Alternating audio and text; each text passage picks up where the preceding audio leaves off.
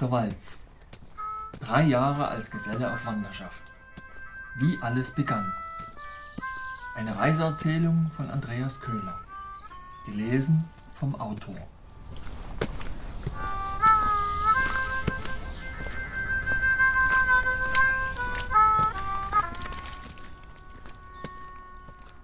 Viertes Kapitel Vorbereitungen Und einen Schlafsack brauchte ich ja auch noch.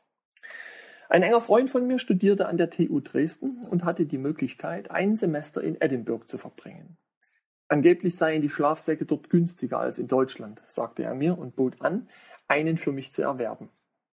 Wir besprachen die Details und so brachte er mir tatsächlich ein gutes Exemplar mit, welches nicht nur schön warm hielt, einige Minusgrade überstand, sondern zudem äußerst leicht war und sich auf einen handlichen kleinen Ball zusammenpressen ließ. Ideal zu transportieren. Soweit ich in Erfahrung bringen konnte, wurden alle benötigten Kleidungsstücke um ein etwa ein Meter langes zentrales Trageholz gewickelt und dann mit dem bunten quadratischen Tuch verkleidet. Da mir jedoch niemand sagte oder zeigte, wie dies normalerweise gehandhabt wird, machte ich mir selbst Gedanken. Einen ehemaligen Klassenkameraden, der den Beruf des Tischlers erlernt hat, bat ich, mir ein Trageholz mit jeweils einer Bohrung an jedem Ende anzufertigen. Dies tat er gern und wenige Tage später trug ich das Exemplar aus Esche zu meinem jüngeren Bruder. Der lernte gerade Metallbauer und ihn bat ich, eben diese Bohrlöcher mit einer Metallhülse auszukleiden und in jede einen losen Metallring einzubauen. Vorzugsweise rechteckig statt rund. Die Bemühung endete darin, dass nach Einbau der Metallhülsen das Holz zerbrach. Mein Bruder wäre allerdings nicht mein Bruder, wenn ihm nicht eine Lösung eingefallen wäre. Denn kurze Zeit später präsentierte er mir einen wunderschönen, aus heller Bure gefertigten Tragestock, nebst Metallhülsen und Ringen. Diesen trug ich zum Sattler und ließ mir aus derbem Rindsleder einen Trageriemen an beide Metallringe befestigen. So sollte es funktionieren, dachte ich. Erst lange Zeit später fand ich heraus, dass ich auch eine Stellsäge hätte verwenden können.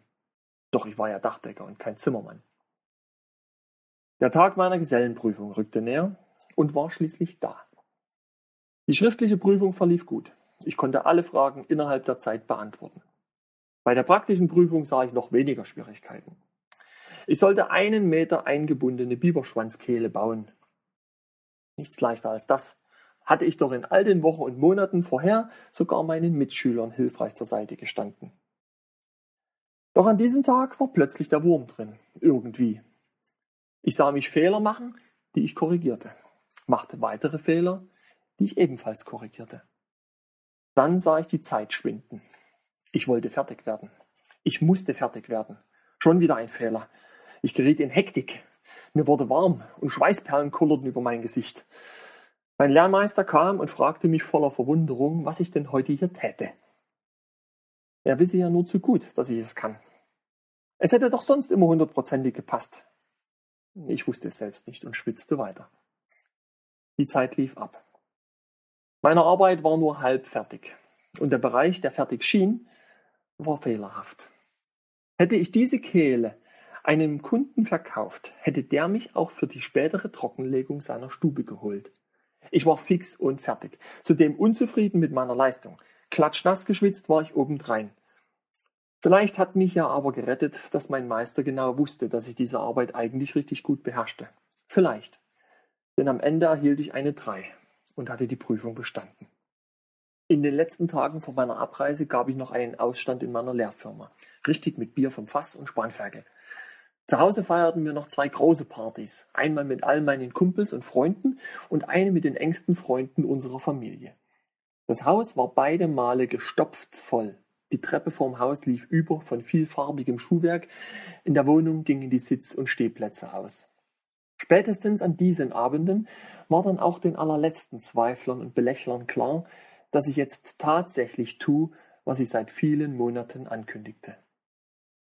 Für mein vorerst letztes Mittagessen zu Hause erfüllte mir meine Mutter noch einen Wunsch und bereitete meine Lieblingsspeise zu. Über Stunden stand sie in ihrer winzigen Küche und machte von Hand Dutzende Hefeklöße, für die ganze Familie natürlich, welche, ebenso natürlich, in wesentlich kürzerer Zeit und mit Pflaumenkompott verzehrt wurden. Alles war genau dort, wo ich es haben wollte. Ich war perfekt vorbereitet, auch wenn ich nicht wirklich wusste, was ich hier tat. Ich hatte romantische Vorstellungen, hatte mir für unterwegs sogar zwei kleine Büchlein mit alten Volksliedern und eine Mundharmonika gekauft.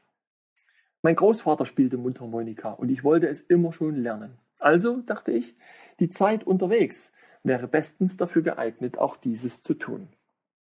Und schließlich und endlich erklangen auch Worte der Traurigkeit. Meine Schwester war plötzlich schwanger und erwartete für den November ein Kind. Und nachdem wir unser ganzes bisheriges Leben miteinander teilten, sollte ich also bei diesem denkwürdigen Ereignis fehlen. An diversen runden Geburtstagen wäre ich nun nicht zugegen, an der Jugendweihe meines jüngsten Bruders nehme ich nicht teil, und auch die Silberhochzeit unserer Eltern würde ich verpassen. Doch, sagte ich, wenn ich auf alles und jeden Rücksicht nehmen und auf den idealen Zeitpunkt warten wollte, käme ich nie vom Fleck, würde ich nie loslaufen, weil ich immer einen Grund fände, es nicht zu tun. Auf den idealen Zeitpunkt würde ich also mit größter Wahrscheinlichkeit vergebens warten. Ist leider so.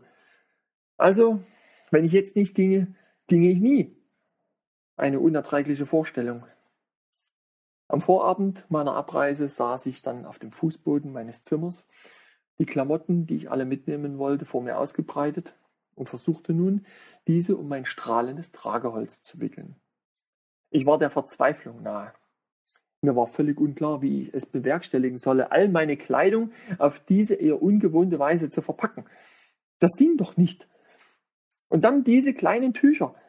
Zu allem Überfluss erkannte ich, dass meine ersonnene Trageholzkonstruktion einen gravierenden Fehler aufwies.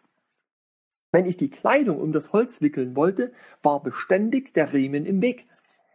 Alternativ wickelte ich denselben mit ein, was sich aber spätestens beim Transport als Nachteil erwiesen hätte. Ich schimpfte und fluchte und war den Tränen nahe. Ich rief meine Mutter und erklärte, ich blase die Sache ab.